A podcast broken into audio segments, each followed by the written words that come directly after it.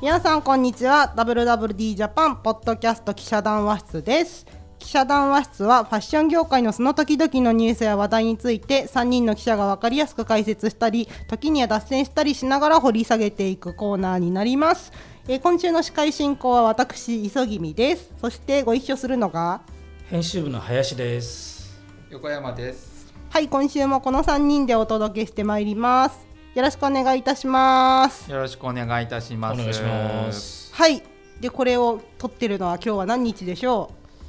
う何日だっけもう日付覚えてないよね最近ね。 4月18日。はい覚えててくださいはい、はい4月18日の WWD ジャパンは何をしていたでしょうはトレンド特集。あ、トレンドセミナーをしていたんですよトレンドセミナええやってましたね。ええはいちょっとやってたんですよ私はついさっきまであ私はというかみんなー。全然交通費の生産とか一緒 になってる。はい林さんは交通費の生産をしてました13時半から16時15分。えっと、2時間45分にわたって。あそうですそうですトレンドセミナーをやってまして、うんまあ、そのトレンドのね詳しい中身はもちろんセミナーでお伝えした内容をすべてお伝えすることはもちろんできないんですけれども、まあ、非常にねこのパリやミラノへ取材に行った向こう編集統括や村上編集長そして木村愛香記者そしてですね伊勢丹の神谷マネージャーリスタイルの神谷マネージャーだったりとかアルページュの、えー野口社長にいらしていただいて非常にこうリアルなマーケットはどうですかっていうところにあふれた、えーセ3ミ部ナ構成ーですね。そうでごコざいレますクションレポート13時半から14時25分、55分間はいに国内マーケット展望14時45分から15時35分。はい残りがバックシューズ同行。はい、というものをやっていたんでございますえーはいが、ちょっとねこのポッドキャストいつもなんかこうなんていうんですかビジネスネタが多いからでもファッションってやっぱこうあれじゃないビジネスとトレンドというものが両輪があってこそじゃないですかだからこうちょっと本日はね2023-24秋冬トレンドについて語り合おうではないですか、ファッショントレンド。ええはい。大丈夫ですかまあこの劣等生二人を相手にうん。そんなトレンドという言葉を聞くだけでちょっとこう手がちょっと、あーあが硬くなってしまーうあージンマシンが、みたいな。はい WWD の記者とは思えない。このトレンドにえ、でも横山さん、素材の取材してるじゃないですか。はいうん。あ素材のねはいトレ ンドね深くはは踏み込まない。そう。い素材のトレンドはさうん。あのーねうん。そトレンドっていうのはさうんマーケティングだからそうそあのー別になんかこう。うんねもうちょっとでなんていうのかなこう一つのねはいうマー話が全然進まないんだけどさ。ケごめんね。同うじん同じとこで停滞してるだけだ。なんかマーケティングっていうかさ、なんかみんなの気持ちなんだよねって昔向こうさんが言ってて。うんトレンドっつうもんはなんかトレンドっていうとなんかさこう悲壮上滑りでさまたまたファッション業界はそんなこと言っちゃってさみたいになんか小難しいね小難しいワなーいドをしねは、小文字並べてそうそうそうみたいなないしは上滑りみたい並べればいいんでしょなみたいなそうそうそうそうじゃなくてまあみんなテイラのー気持ドちエだレかガンらスみたいなさそうそうそうそもう英語を言うのやめようじゃん日本語だけでじゃあ構成してみようかううん書いてあんじゃんこれテイラリングで描くエレガンスってこれ日本語じゃ ん心地よさと上品さの両立まあコージーシック書いてあんじゃんほ本題に入りましょう。本題に。はい。はいというわけで、今シーズン非常にこの原点回帰みたいなことをどのブランドも言っておるんですわ、うん、毎年言ってるような気がする。でしょそうそうちょ原っと点回帰先先を言わないでほしい そうそうでも、まあねそう、うんでもなんか私すごい原点回帰って毎年言ってるっちゃ毎年言ってるんですけど、うんすごいかつてめっちゃこれを聞いたなっていう印象深いシーズンがでもさそのあフるんァッですションのうん原点回帰って、うんなどういうことなの、そのブランドうのん、オリジンに立ち返るということですよね。えもうじゃあ何19世紀のなんかあれなのじゃあ何またエルメスが馬に乗って登場みたいな俺たちはバグ バグだみたいな感じえなんかまあバグってなるとちょっとあれだけどさ、うんじゃなくってあのディオールとかだと分かりやすいじゃんニュールックみたいな。あーうんそうでシャネルだとああいうジャージのセットアップとかさあーなるほど。そうはい他にはドリス・バン・ノッテンの原点って何なの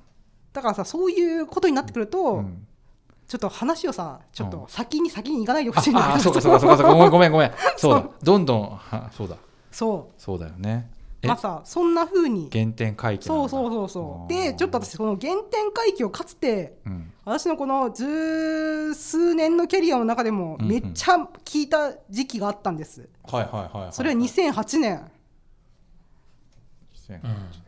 うんリーマンショックの年だよそうそうそうそう、ああはいはいはいはいファッション業界的にはフィービー・ファイロがセリーヌに就任ああはいはいはいなんですけど、はあはあなんかね、まあ、あの時すごいそのベーシックみたいなベーシックの最高とか言い始めると最高って再び考えるねああはいはいとかトトラットの再解釈とかベーシックの最高とかを言い始めるとはいはいなんかみんな原点回帰を言い出すんですよ。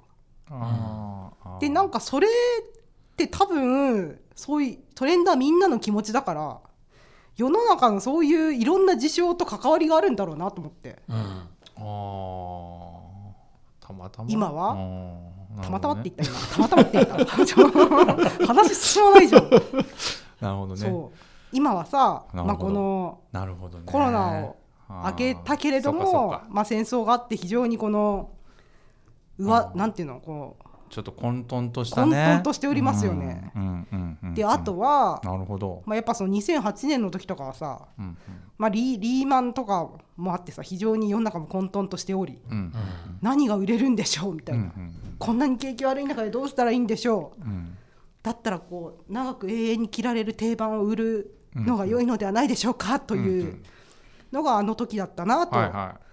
思い起こされるわけです。すいませんたはだいあれですよね一応確認なんですけどええ原点回帰だからベええーシックっていうのとはちょっとだちょっとっていうか違うんですよあねそうですバックトゥオリジンですね。バックトゥオリジンだから、うんまあオリジナリティをまず重視しましただからすごくベーシックなんかすごく定番アイテムをっていうことも、そういうブランドは定番があるそうそうそうそうああいう原点が定番だと定番だけど、うん、そうじゃないブランドはもしかしたらもうちょっと派手かもしれなそういしそうそうそうっていうことですよね。はブランドによって全然違うとそあなるほどね。ただなんかさひ比較的そういうアイコニックなブランドのかつてのアイコニックなアイテムって今となっては定番になってるんだよね。なるほどねあ。あいうサンローランのスモーキングとかもはいは定番だしシャネルのそうい。いそううかそうか。マックス・マーラのあのテディベアみたいなうん、あのなんかあのモコモコしたやつもそうか定番なんあもうバックトゥオリジン的なねまあそうねあそこはコートが強いははっコートが強い会社ですからあーなるほどねていうこととかねっほうほうていなるうふうにうんうん私ははいトレンドというものはみんなの気持ちという向こうさんのはい言葉を確かになぁと思いながらそんなふうほどねな今シーズンを見ておるんですけれどもうんうんうんどうですかこの WWD 的にいくつかに分類してるじゃないですかな何トレンドをトレンド6つに6つにはいな何と何と何なのテイラード・エレガンスとテイラードエレガンスコージー・シックとどどこ見ればいいなんあこれこれテはいはいはい10ページからはい今私たちのコテイーラードエレガンスコージシックジー・シックセンシュアル・フェミニティはいはい WWD ジャパン4月17日号のそうです10ページですかね。はいなるほど。はい、えーセンシュアル・フェミニティの次がネオクラシック・レディネオクラシックレディ。はいで次ツイステッド・エッセンシャルズちょっと待って。ツイステッドエッシェンシャル。え、どういうことなのこれ。日本語だと広がるワードローブの、わ広がるワードローブの定番の再解釈。まさにこれですよねああ、え、てツイス定番を再解釈してそるうあーエッセンシャルをツイステッドするということですねああ、なるほど。はい、ではいあとはパンクロックマインドパンクアン、ああ、はい。はいこの1から6はあ、なるほどね。あ、分かってきた。ちょっと今初めて見たみたいなこと言わ ないでちょっとふむふむふむふむ。月曜日に発行してるでしょこれ、はいっうんていううん6つのテーマがありますがなるほどなんかねでもこういうふうに言われるとうんなんか正直よくわかんないけど、うんなんかあれこれってこれのことみたい なのは出てきたこのパンクロックマインドは、うんあの確かに僕も担当してる C インで去年、うんあのロックティーって流行ったの確かにねあー ACDC みたいなあはいはいはいはいはいみんな聞たでしょはいうんうんあ確かに流行ったわあれ確かあこれパンあはいはいみたいなはあはあはあはあそ磯君さんが一番注目してるのは何なのこの中でまあ私的には今年の春夏はいあ秋冬秋秋冬冬ですよねはい、うん秋冬にまあこのコージーシックコージーシックはいコージーシックってなんか、どういうことうん工事宿ってよく聞くけどまあこのあれですね直訳が知りたいなコージーだからなシックってどういうことまあシックだからさとても上質で素敵なお洋服なうんわけなんですけれどシックなも装いなそコうそうージーって何コージーってのはこうなんていうか肩肘張らない的なさあそういう意味なのコージーってそうそうそうそううーんどんなお洋服になるんですかこう具体的にはこうちょっとオーバーサイズのこうオーバーサイズのコートであったりとかさうんちょっとゆこう柔らかいニットであったりとかさうんそれをなんていうんですかこう体をこう覆うような巻きつけるようなうんそんなカ感チじッとのしそたう感じじゃなくてそうそうそうそうふわっとそうそうそううんだけど上品に、そうそうそうそうあーただこれこそね林さんきっと心の中で思ってるでしょうこれはここ10年ぐらいずっとこういう感じの服あるじゃんって全く思ってないですねあそうですか そこまで思うほどの知識がない まあなんていうかまあこういう上質で肩肘張らないエレガンスってそれこそ BB ファイロがセリーヌにいた頃からずっとあるんですようんああなるほどあの頃はエフうんうんォートレスということをよく使いましたけどはいああなんか出てるのうちの姉妹あじゃあうエそうフォートレスとコージーシックって同じ意味なんだまあほぼ一緒だけどさメ モメモ毎回さあれじゃ なるんほ同どじね言葉使うわけにいかないじゃんそうそこそこまでぶっちゃけていいのかなっていう違うのでも まあねあれなわけよおうこのさでも結局みんなこういう格好好きじゃんああ街歩いても見るでしょ大人のじょ若い子は結構こうなんていうのこうミニスカートとかいろいろこれさ挑戦するけど今分かったんだけど、うんこれ日本語でさ書いてある、あ英語と日本語で書いてあるじゃん、はいはいこのページ、うんし4月17 17日号のはいはいトレンドですこのコージーシックの後ろに書いてある日本語って、うんこの英語の説明を書いてくださってるんですねそうですすよなるほどちょっともうちょっとたださこ れなんていう音声メディアだからさちょっとこれ出せないからさなんかただこのコージーシックコージーシック心地よさと上品さの両立皆さん先日グエネギネグイネス・パルトローが訴えられたのご存知ですか、あなんか訴えられてた確かになんで訴えられて俳優のグイネス・パルトローですねた、うん、なん恋にで落ちたシェイクスピアなどに出てました、女優あの方俳優のね俳優の、あの人あれなんですねスキー場でうんぶつかっちゃってスキー中に、うんでうん相手に訴訟を起こされたんですよ、うはいんあら怪我しちゃったとか確かそういう大変だうん、相手が怪我したそうそうそうそうそうそうそれででギネスのその法廷に出てくるファッションあああ見た見たそプうラダで装ってたプラダだったかなそう確かプラダだった気がするんですけど、はいはいそうミュウミュウかなプラダなんかうああいうね、シックだったそうそう確かに法廷にねそう確かに華美な格好で来れないじゃんうんでだそういう時のグイネスの法廷ファッションみたいなところでステルスエレガンスということを最近よくビジネス・オブ・ファッションととか使っておりますねうまいよ確かにステルでスすええおなんかこうだからこう完全なスーツじゃないんだけどちゃんといやしてる風に見えてスーツなんだけどちょっととんなんかどっかにこうちょなんかモードファのッシ匂ョンいを一さじモードをバッとこでもすごく反省してますみたいな感じうはいはいもあり確かうにんシックだったわあれそうでもだからってそうそうそうそあうれが工事シックそうそうそうあれに通ずるものがあります でしょだからなんかこうファッションってさこういう言葉も面白いじゃんうんそうステルスエレガンスですよと思ってまあ、それは面白い。面白いそよねれはステルスエレガンスは面白い。そうそうそうそうそうそうっていう話とかねあじゃあすあーコージシックはね、ちょっとね、うんなんかよく聞くもんね。なんか聞くよのく聞くのに本当に分か本ん当なにかった今林さんがお前絶対聞聞かないだろうと思ってる よなんだっけ、コージシックの言い換え、エフォートレス。エフォートレスエフォートエレスフォートレ スエフォートレスってもうつかないいや、まあ、使いますけどね、うんうん、でもあの頃よりは使わないかなっていう気持ちはなんで使わないのこれ今日使ういいじゃん、使ったっいて。。や使ったっていいんですすよなんでこの時使わなかったのなんかさこれはやっぱさそのシーズン時代ブのラン気分みたいそなうそうそうブランド側はどういうワーディングをしてくるかって大事じゃん、ああ、はいはい。あそう結構コージーを使ってくくる人が多かった。うそうそうそうそうあそういうあ。へことなんでしょうねえ。なるほどね。そうそうそうまあすごい勉強にスマなるーラーとかはうんが代表例みたいそうそうザローザローとかそうですねああ、だろうね。まあ、あとエルメスもそうですよね。まあ、あーなんていうのこのステルスエレガンスっていう時にそのブランドのロゴとかマークとかが決して載ってないんだけど、でも一目見てあ上質そうなカシミヤとかあ上質そうな美級なみたいなのがあんまカビにならないけれどそうもそうそうそうそうそういいものだなっていうのは分かるとそうそうそうそああなるほうっどていう感じね俺もコージーシック目指すわ、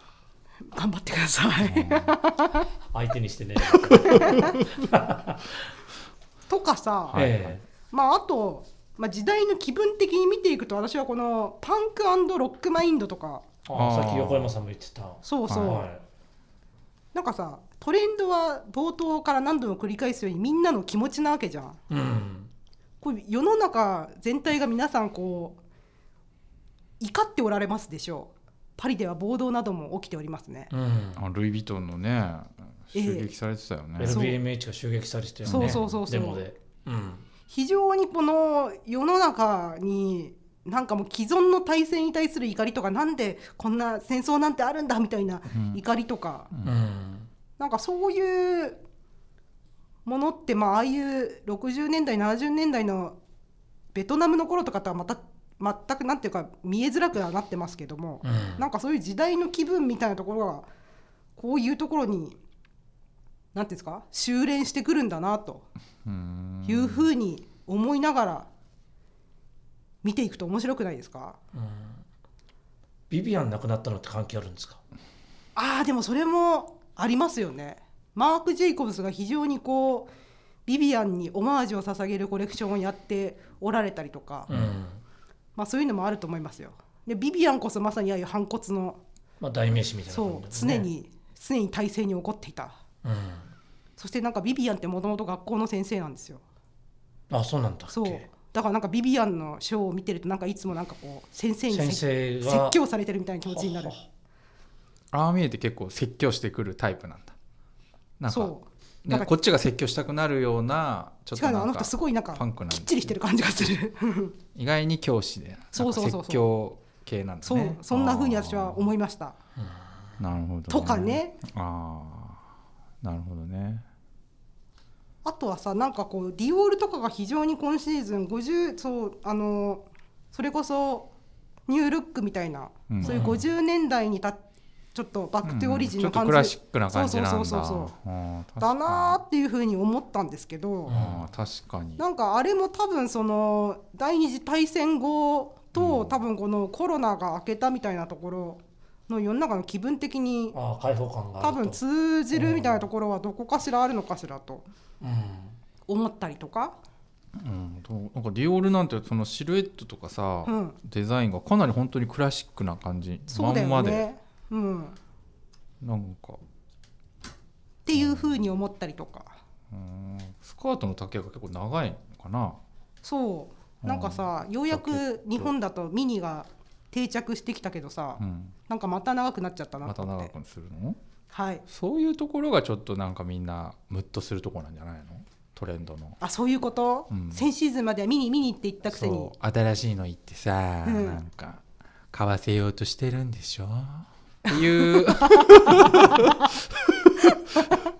横山 さんそういう時の表現すごいなんか嫌な感じ出すの 上手嫌だなよね感じ出す の上手はい はい、まあねなるほどねすまあっでもごい分かった、なんか入ってきたよ、入ってきました、うん、横山さん的にはこれが気になるとかありますかあーなんかそのテイラード・エレガンス、っはいはいてまあっていうのが、うんだから要するにうんだから世の中ってさうんなんか先週なんか YKK で話したけどそのジーンズか血のパンかっていう論争とはいはいはい似たようなので、うん女性界ではさ、うんあのウィメンズ服界ではさ、うんテイラードかドレスかみたいな、はあうんあるじゃん。はでまあこの来年はどっちかっていうとテイラードなのかなっていううあのムードなのかなどっちなんだろうなっていなるほどうのはちょっと気になってるかあな。はあなんかでも結構、うんあの意外だと思うんだ意外とだと思うんだけど、うんまあ、ジーンズとかは最初はすごいジーンズトレンドってすごい分かりやすくて、うん最初はすごい生デニム、うんリジットで,、うんうんでだんだんダメージになり、はいはいはい最終的にはもうブリーチになり、はあはあはあもうへカラージーンズみたいになりうんってもう終わっていくはんはんはんっていう街のパンなんとかなんとかトレンドが来るみたいな感じはであはあこうしゅなんか変わる切り替わるんだけどはんはんあテなんかテーラードドレスの場合あのあれなのかなスカートがどんどん短くなってもうこれ以上短くならないってなったらスーツになるみたい なテーラードになるみたいななるほどわかんないかどうなんですかそういうことなんですかねななんかなんかファッションって結局振り幅の問題じゃないですか、はいはいだからなんかその、はい今シーズンすごい多いなと思ったのがマスキュリンかけるフェミニンみたいなことがマスマスキュリンかけるフェミニンってどうやってかける反の対のものをかけるの物をそ書うき出すだからテーラードってマスキュリンの象徴じゃないですか、うんあーだからそはいはいの、テーラードと、うんテーラードかドレスっていうよりもこういう感じそうそうそうそうテーラードの中にドレスみたいなあーマスキュリンフェミニンみたいなあーなるほどこねういう感じって言っても何もわかんないかすいません表紙ねどうですかはいプラダ表紙はですプラダそうですなんかこジャケうッだトだんをそうです、スカート着フリててフリしフリフリしたスカートスカートの上に そうですマスキュリンなジャケッジトャケをットをちょっとミリタリーっぽいようなのを羽織って着ておるという、うんでしかもモデルも男性なんだか女性なんだかわからない、まあ、髪型はショートであまあ確かにうん割合こうねだルックスもうん男性寄りですよねこれ、うん女性寄りか男性寄りかで言ったら多分女男性寄りの顔まあ中性的な感じの方ではあると思い性ます的っていうのはこれ完全に男性に寄せてるモデルだよね、まあでも、性別はわからないですよこれ見ただけじゃ、ねうんむしろ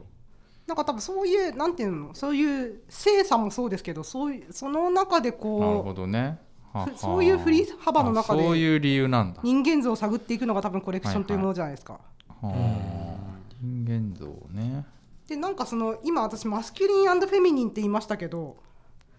なんかこの言葉の使い方もここ数年なかなか論争が起きやすいものじゃないですか、あまあジェンダーねそうそうそうそう、はいうんなんか WWD 編集部内もマスキュリンとかフェミニンとか言わなかった時期あるのご存知ですかあそうなんだ全然違うからちょっと その男らしいスーツとか、うん女性らしいドレスとかあー何をもって男らしいんだとかなるほ何どをねもって女性らしいんだって確かに非常にある種のなんていうんですか既成概念にまみれてるというかなるほどね、勝手に誰かに決められたはいはいそれが普通でしょにまみれてるというはいかはいはいはいはいなるほどねだからなんはか確非かに常にそういうのをもう一度考え直しましょうという時代時代といはいかそれはそうだ再定義しないといけないからあねここ数年うんでもなんかまあ編うちの編集部の方針としてはどうやらうん巡り3週ぐらい巡り巡って、うんやっぱりもう一度マスキュリンでありフェミニンという言葉を使おうということに多分なってて私そそれはそれで原点回帰してる そうそうそうあそうーそなんかはいわかりましうたそうあーっていうことかなっていうねはい僕が気になるのはそういう感じでしたありがそうといううご感ざじいでしたますかはい、はい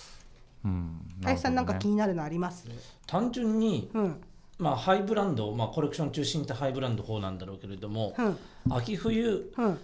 普通に東京の街歩いてああこういう格好増えるなというななんか予想できるものって何かあったりするのああまあでもねそれはねこれ WWD ジャパン的にもこのテーラードエレガンスで推しておるテーラードジャケットテーラードジャケット、ないしはテーラードコートみたいなものうん、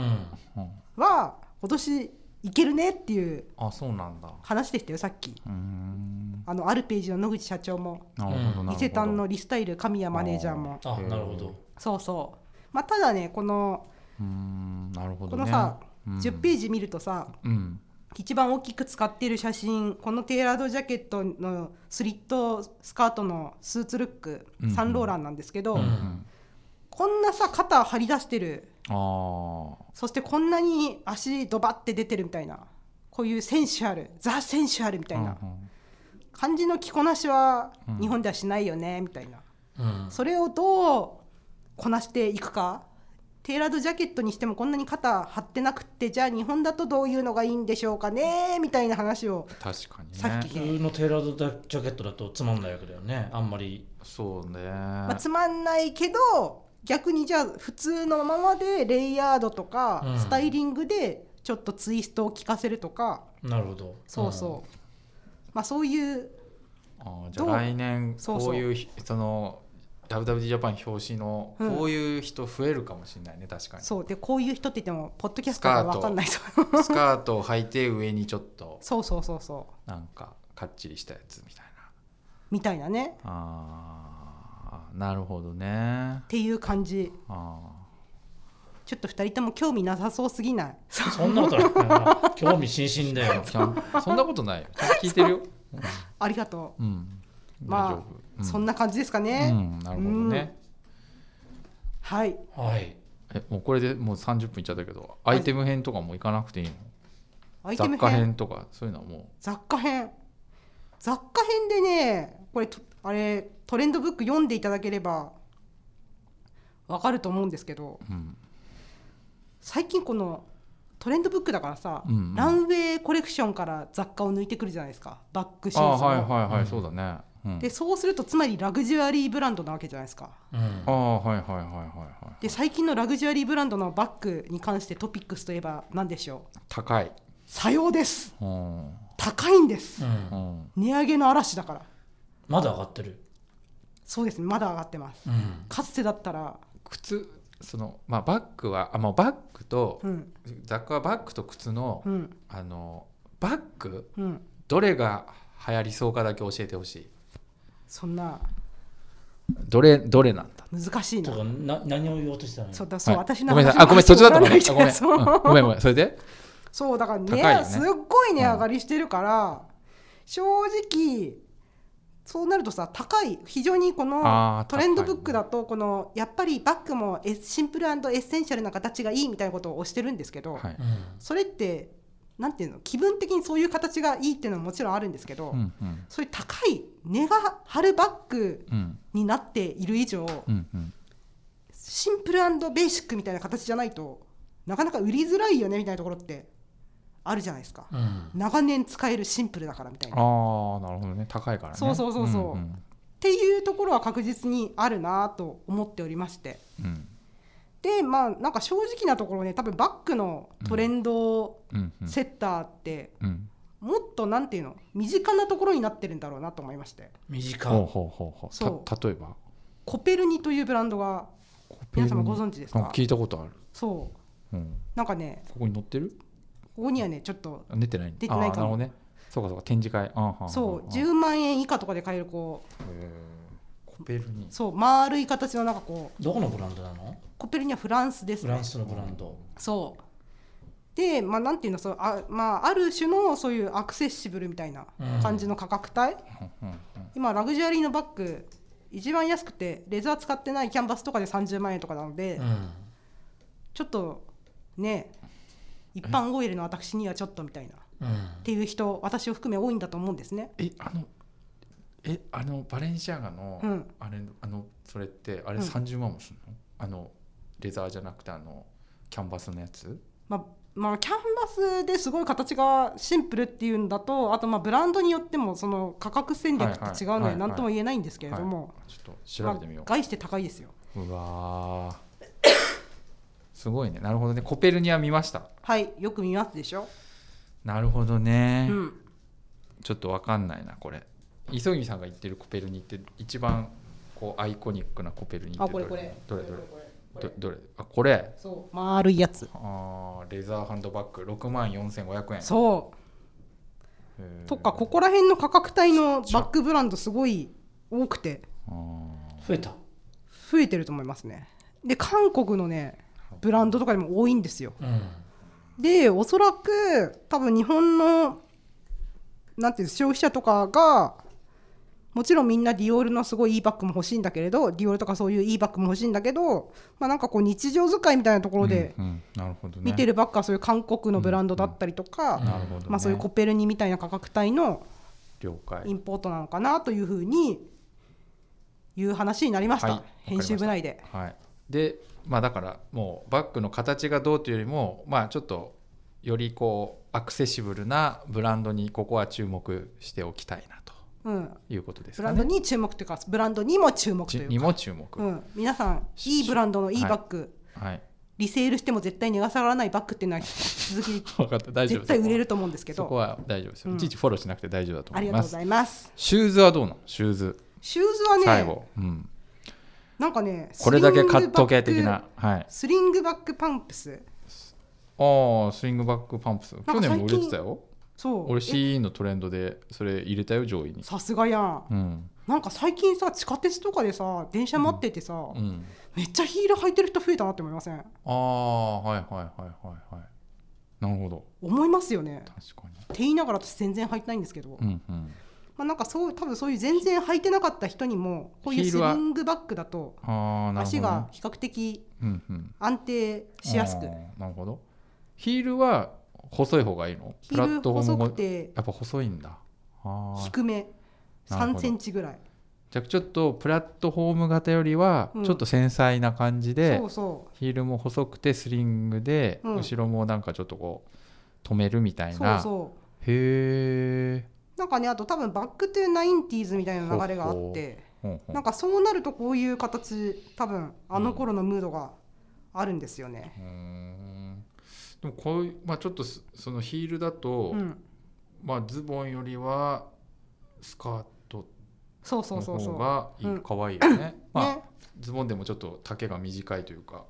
膝くろいるろぶしは出た方がいいよねまあでもこうバギーパンツからちらっとミュールが見えるとかも素敵ですけどね。あれな微妙じゃないそれはあなたの趣味じゃない。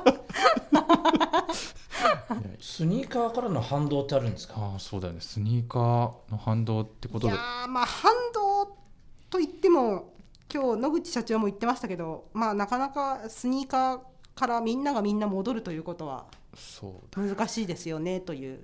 うん感じではスニーカーに慣れちゃうとねどうしても革靴とか、ね、、そうそうそうそうそうそうん、履きにくい靴ってなかなかねうなんかさああないるほどう革靴の中でもローファーとか今売れてるんですようんはいはいはい、そはいうなぜならローファーってハイヒールじゃないからヒールがあってもこうプラットフォームのヒールだからうん楽ちんじゃないですかあうれは、んだからああいうそうやっぱあれだよね人間って何事も一度楽を知っちゃうと戻れない、戻れないうん、うんうん、なるほどねそワークブーツなんかどうなうワークブー継ツも続売れると思いますの結局こういうのが一番多かったってミラノへ行った向こうさんは言ってましたあーあーそうなんだうんあーじゃあワークブーツは継続しそうだね、うんあーあーだって、っていう感じ、はいうん、最後にというちよょうっにとお話ししたいことがあるんで、そうでしたね、はい、最後にちょっと時間ください。そう最で後したいいんそうでしたははいい、、という感じで今回は2023-24秋冬のウィメンズファッショントレンドについて、えーあんまり焦点が合わない感じで話してきましたそんなことないよ。ちゃんと大丈揃夫っでてすたかよ。うん、はい、じゃあそんな感じで、はい今週のおトピックは終わりつつそして横山さんかはらい大事なおす話いまが、せんちょっとこれね冒頭に言おうと思ってそうでしたそうでしたあのごめんなさい忘れてあの前回前々回ですかね YKK のそうそうそうおそお話をしたことがあって、そしたら YKK の方からあのコーヒーがね、はい送られてきてえーっとはい最近あのボンフィーのコーヒー飲んでないなとコメントされてましたのでささやかですがコーヒーをお送りしますというメッセージとともに なんではいコーヒーが来るかわかんない、 YKK のあええのコーヒーなんですよね。で YKK ってコーヒーやってるという話をして農園ちょっとこあるんですよねはい農園がええで農園のことも書いてあるんでちょっと読み読みます。どこの応援だっけ、